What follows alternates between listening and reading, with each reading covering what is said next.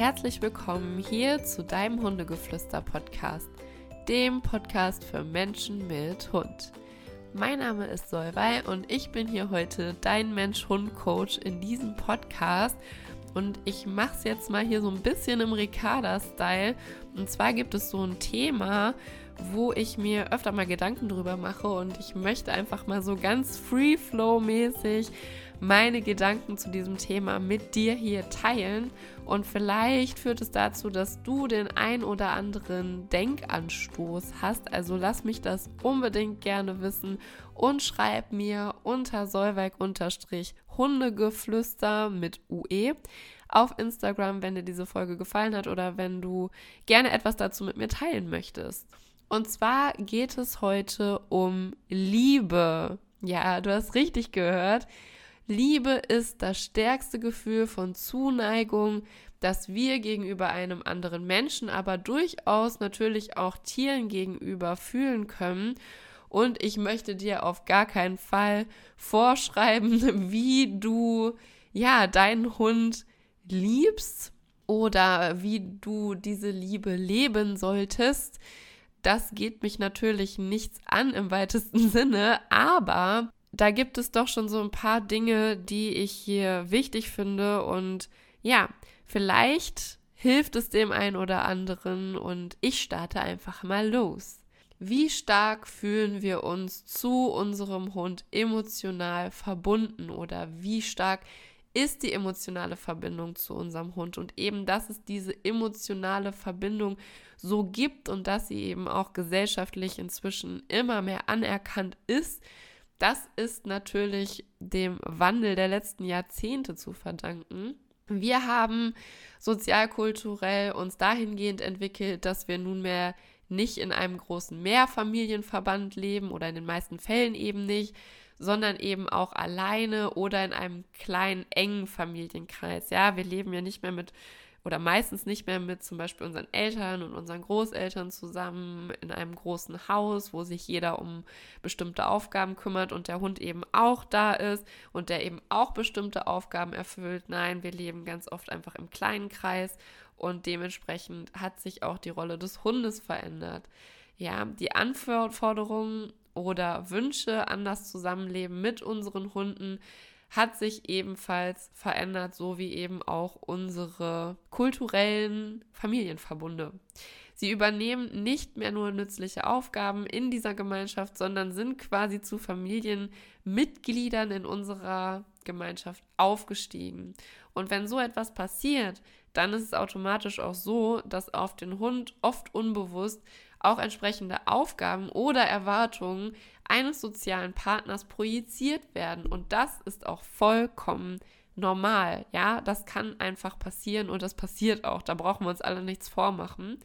Zum Beispiel ist es so, Manuel, also mein Mann, ist so, ja, der Best Buddy von den Hunden oder er möchte gerne diese Rolle gegenüber den Hunden erfüllen oder die Hunde sollen halt auch eben diese Rolle für ihn erfüllen. Ja, die sind quasi so Best Buddy-mäßig unterwegs. Und da wir zum Beispiel selber keine Kinder haben, hören wir manchmal auch, ja, mh, mm, eure Hunde sind ja quasi eure Kinder. Ganz ehrlich, ich habe meine Hunde mir nicht als Kinderersatz zu mir geholt, weil ich diese Lücke oder dieses Bedürfnis irgendwie füllen wollte. Aber ganz bestimmt rutschen sie ein wenig in diese Rolle rein. Und das ist auch absolut fein so. Das passiert eben, denn ich kümmere mich um sie, ich möchte sie beschützen und ihnen Sicherheit geben. Und ja, auch das tun Eltern mit ihren Kindern. Gleichzeitig, und das ist eben der Punkt, trage ich aber auch die Verantwortung für sie. Auch das gehört eben dazu. Auf den Hund werden immer Rollen projiziert, wenn er in unserer sozialen Gemeinschaft lebt. Es ist ganz egal, ob das Best Buddy ist, also der Kumpel oder die Freundin, ob es vielleicht das Kind ist, das wir beschützen wollen, das wir vielleicht großziehen, erziehen wollen, dass es vielleicht ein Partner ist oder ein Partnerersatz oder aber auch, dass vielleicht jemand den Wunsch nach einem Beschützer hat, der mit ihm zusammenlebt, der auf ihn aufpasst, ja. Aber der Hund ist immer ein Hund. Er ist kein Mensch, er wird kein Mensch sein und er sollte auch trotz unserer Bedürfnisse als eben dieser wahrgenommen werden. Außerdem sollte man auch immer darauf achten, dass der Hund nicht unter unseren Bedürfnissen leidet. Denn wenn ich mir zum Beispiel einen Beschützer wünsche und der Hund aber an sich eigentlich eher unsicher ist, dann tue ich ihm natürlich keinen Gefallen damit, ihm diese Aufgabe oder diese Rolle aufzuerlegen. Und da sind wir auch schon bei meiner ersten Interpretation von Liebe. Ja, ich habe diese Folge Liebe versus Liebe genannt, weil für mich gibt es so zwei Interpretationen. Die erste ist, ich stille quasi meine eigenen Bedürfnisse und lebe meine eigene Interpretation von Liebe und gehe dann aber auch automatisch, und das tun wir nicht absichtlich meistens jedenfalls, in eine Erwartungshaltung gegenüber meinem Hund, dass er diese Bedürfnisse, die ich habe, eben auch stillt.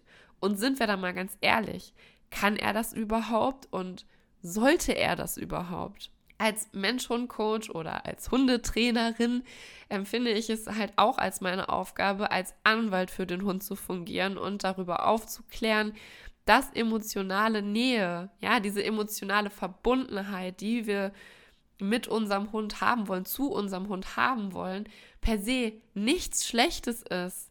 Aber prägt sie überwiegend das Zusammenleben zwischen dir und deinem Hund, dann kann das eben auch zu Problemen führen und zu einem Stresslevel, das ihr beide habt. Zum Beispiel, wenn der Hund abhängig von der Stimmung seines Menschen wird, weil dieser unter Umständen vielleicht ein schlechtes Gewissen hat, zum Beispiel den Hund irgendwie alleine zu lassen oder so, dann kann das dazu führen, dass der Hund das Alleinebleiben, was ja eh schon nicht natürlich oder normal für ihn ist, noch weniger ertragen kann. Ne? Und dann ist es so ein Teufelskreis und es wird immer schwieriger.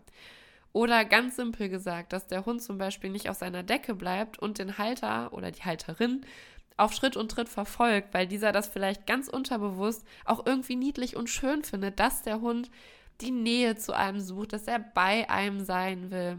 Dass es für den Hund aber wahnsinnig anstrengend sein kann oder ist, seinen Halter oder seine Halterin quasi zu kontrollieren oder kontrollieren zu müssen, weil er einfach das Gefühl hat, diese Aufgabe übernehmen zu müssen, weil von dem Halter oder der Halterin keine Sicherheit oder Struktur kommt, an der der Hund sich orientieren kann und wodurch er auch zufriedener und entspannter werden würde und er permanent auch in dieser Habachtstellung ist, fällt es dann doch manchmal schwer zu sehen, dass das Verhalten des Hundes unterbewusst die Bedürfnisse des Menschen irgendwie erfüllt, der Hund aber dabei leidet, weil das nicht das ist, was er machen sollte es geht mir hier auch um Zuneigung. Zum Beispiel den Hund mit eben Zuneigung, mit Emotionen oder tollen Dingen zu überfluten, weil man eben dieses Bedürfnis danach hat und weil das vielleicht die individuelle Interpretation wieder von Liebe ist. Und vielleicht sogar unterbewusst dafür, für all das, was man dem Hund eben gibt, dass da auch eine Gegenleistung erwartet wird. Zum Beispiel, gutes Verhalten, aber auch eben, dass der Hund die Nähe sucht oder, oder, oder. Das heißt, wenn dein Hund 20 Geschirre von dir bekommt, weil du das Bedürfnis hast, ihm diese zu schenken, go for it. Go for it. Mach das, wenn dich das happy macht. Ich kaufe auch super gerne Sachen für meine Hunde, weil mir das eben total Spaß macht. Aber ich erwarte keine Gegenleistung dafür, weil das ist einfach unfair. Der Hund denkt nicht und das wird er niemals tun. Ja, das ist aber jetzt hier ein schönes Geschirr. Jetzt, wo ich das habe, laufe ich aber wie eine Eins neben dir her, weil ich dir so dankbar bin. Das sind einfach menschliche Eigenschaften, die wir da dem Hund zuschreiben oder menschliche Erwartungen, die wir auf den Hund übertragen und die kann er nicht erfüllen. Das ist super unfair.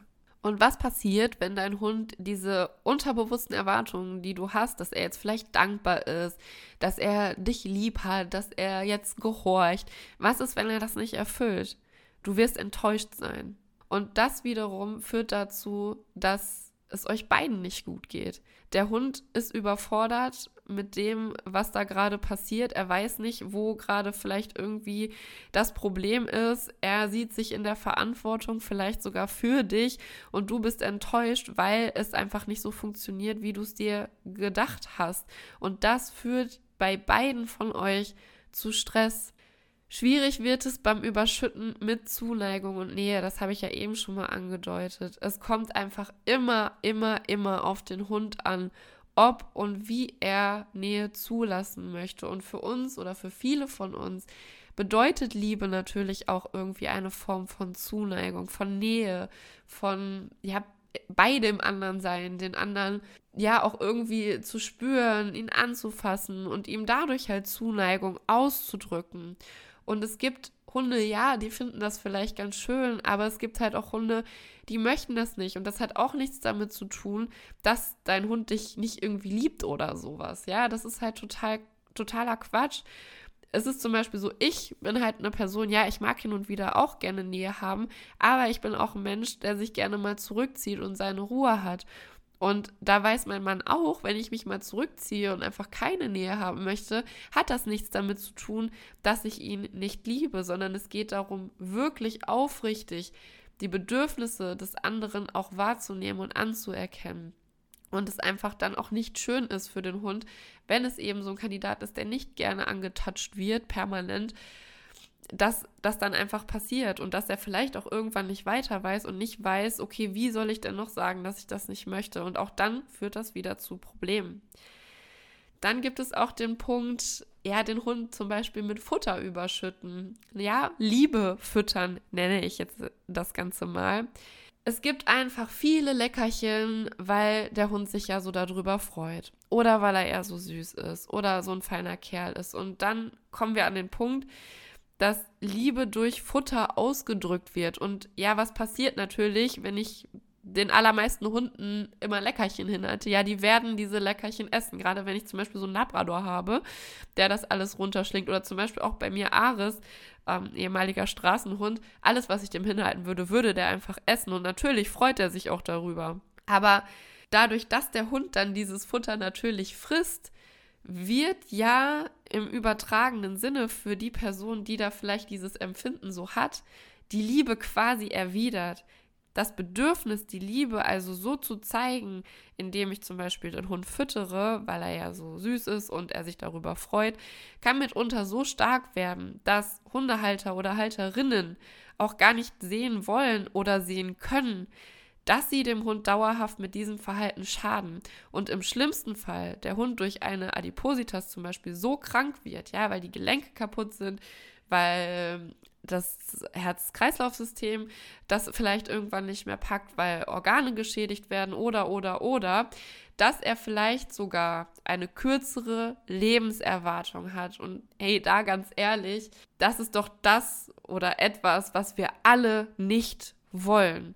Und da möchte ich wirklich, dass ihr da so ein bisschen mit offenen Ohren und Augen durch die Gegend seht, wenn ihr so ein Verhalten bei jemandem seht. Es ist meistens wirklich schwierig, Personen damit zu konfrontieren, weil die da so in ihrem Tunnel sind. Aber das ist eine wirklich, ja, man kann schon fast sagen, krankhafte Form von Liebe, es einfach über Futter ausdrücken zu wollen, weil es einfach, und deswegen sage ich krankhaft, den Hund krank machen wird.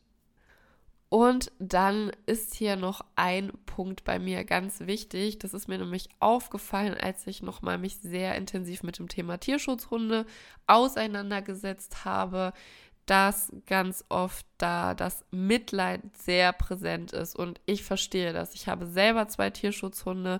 Gerade bei Ares war das eine sehr emotionale Geschichte für mich, aber diese Geschichte spielt für mich im Alltag keine Rolle, denn mein Hund lebt im Hier und Jetzt und natürlich darf man sich mal traurig fühlen, wenn man darüber nachdenkt, was der Hund so erlebt hat.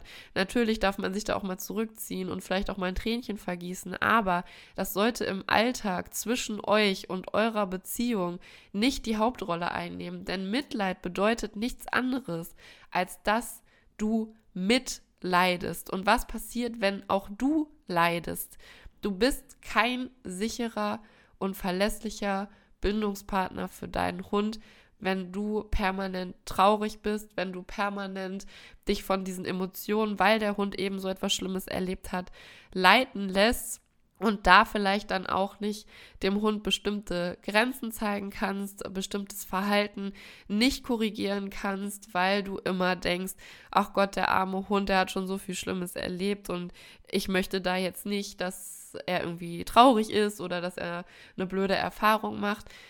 Das ist auch nicht unbedingt förderlich für eure Beziehung und wie gesagt, hast du einen Hund mit einer traurigen Geschichte oder du hast vielleicht sogar einen Hund, wo du die Geschichte gar nicht kennst, dann passiert nämlich Folgendes, dass unser Gehirn die Geschichte automatisch zu Ende erzählt, denn wir sind solche ja, Lebewesen, die eben das verarbeiten wollen, die da einen Haken dran machen wollen. Und das geht dann nun mal viel einfacher, wenn unser Gehirn sich eine Geschichte zu Ende ausdenkt und die vielleicht ein, zwei Stichpunkte, die du zu deinem Hund weißt, in eine wirklich dramatische Geschichte verknüpft. Und das wiederum führt auch dazu, dass du deinem Hund gegenüber einfach, ja, in Mitleid verfällst und einfach auch im Alltag leidest und es deswegen einfach dir schwerfällt, ihm halt aufzuzeigen, hey, was gelten hier eigentlich für Regeln, was gelten hier eigentlich für Grenzen? Und auch das ist falsch verstandene Liebe, dem Hund gar keine Grenzen und Regeln aufzuzeigen, wird mitunter dazu führen, dass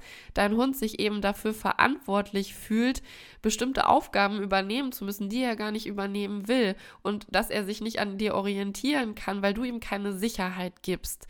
Und da möchte ich wirklich, dass wir uns das mal ganz klar machen und dass wir einfach dem Hund eine viel größere Stütze sind, wenn wir Liebe da nicht so verstehen, dass der Hund quasi machen kann, was er will, dass er alles bekommt, wir dafür erwarten, dass alles tutti ist und wir vielleicht dann auch noch immer traurig sind, weil er ja so ein armes kleines Mäuschen ist.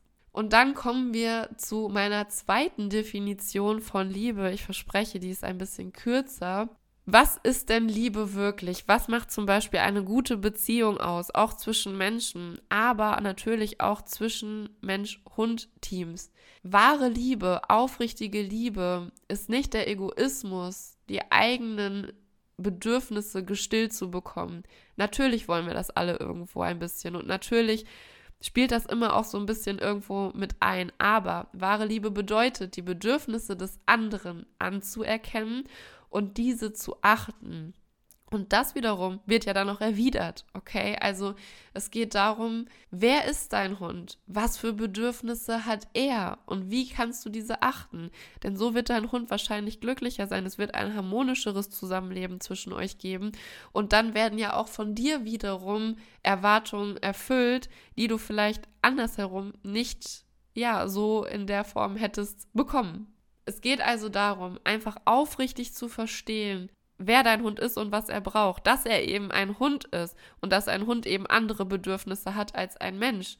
Was braucht dein Hund wirklich? Auch bei diesem Nähe-Thema. Wie viel Nähe braucht dein Hund wirklich? Was mag er, was mag er nicht? Das bedeutet nicht, dass du, wenn du einen Hund hast, der das nicht so gerne mag, den nie streicheln darfst oder so. Klar, natürlich machen wir das alle auch irgendwo, weil die sind ja auch niedlich, die sind flauschig wir wollen sie alle auch mal irgendwie streicheln.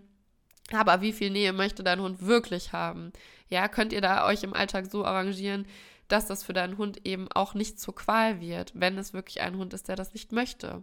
Und dass du vor allem, zum Beispiel auch wenn du einen Hund mit Vorgeschichte hast und einen Tierschutzhund hast, dass du statt Mitleid ins Mitgefühl gehst. Ja, du kannst mit deinem Hund mal mitfühlen, aber vergiss nicht, der lebt im Hier und Jetzt, der wird nicht jeden Tag da liegen und sich denken, oh Gott, das war so schlimm damals. Und jetzt will die auch noch, dass ich bei Fuß gehe oder dass ich Sitz mache. Aber weiß sie denn gar nicht, was schlimmer, Schlimmes alles mal passiert ist bei mir? Das passiert nicht. Also du kannst da ruhig mal ins Mitgefühl gehen. Deswegen meinte ich ja vorhin auch, wenn dich das wirklich mal übermannt, zieh dich zurück, fühl da rein, aber dann lass es bitte auch wieder los. Du kannst auch empathisch sein. Empathie ist so eine wundervolle Eigenschaft. Ja, dass man sich in andere Lebewesen hineinversetzen kann. Aber auch das macht dir das zunutze, wenn du empathisch bist und hinterfrage dich, wie geht es deinem Hund wirklich? Wie fühlt er sich? Und geh da aus der Erwartungshaltung raus, dass der Hund deine Erwartungen stillen muss oder deine Bedürfnisse stillen muss. Und du weißt ja auch, Dein Hund ist jetzt bei dir in Sicherheit. Ihm passiert jetzt nichts mehr. Und es gibt keinen logischen Grund, warum du an der Vergangenheit festhältst und dich davon leiten lassen solltest. Das war es von mir zum Thema Liebe. Wie gesagt, ich habe hier für mich zwei Arten von Liebe ja, mir definiert oder mir überlegt. Einmal halt wirklich der, der egoistische Wille, dass Bedürfnisse gestillt werden. Das werden wir alle irgendwo ein Stück weit haben. Aber es geht einfach für mich darum, im Zusammenleben mit Hund da die Form von Liebe zu wählen, wo es einfach auch darum geht, die Bedürfnisse des Hundes wirklich zu erkennen und da ein Grundverständnis für zu bekommen. Denn ich bin davon überzeugt, dass eben das dazu führt, dass sich unser Zusammenleben einfach verbessert und es auch harmonischer und leichter werden kann. Und wenn du dich jetzt fragst, Mensch, aber wie finde ich denn heraus, was mein Hund wirklich möchte? Was mein Hund wirklich braucht? Ja, was auch vielleicht Ursachen für vielleicht unerwünschte Verhaltensweisen sein können, dann fühl dich gerne eingeladen, mal auf unserer Internetseite vorbeizugucken und dir durchzulesen, was es mit der Tierseelenausbildung auf sich hat. Denn in dieser Ausbildung, die Ricarda machen wird, geht es wirklich um genau so etwas, nämlich wie du einfach deine Intuition wieder schulen kannst und wie du in eine aufrichtige Verbindung zu deinem Hund kommen kannst um eben genau auch herauszufinden, wann fühlt sich dein Hund wie, was braucht er eigentlich wirklich. Und da guck doch gerne mal vorbei. Wir haben dir auch unten in die Show Notes den Link gepackt, wo du dir die Aufzeichnung ansehen kannst, in der Ricarda über die Tierseelenausbildung auch detailliert spricht und genau vorstellt, was dich dort erwartet. Also wenn dich das Ganze interessiert, wenn es dich neugierig gemacht hat, klick dich da gerne mal durch. Und ich wünsche mir, dass du ein nicht allzu stürmisches Wochenende hast, dass es dir gut geht, dass es deinem Hund gut geht.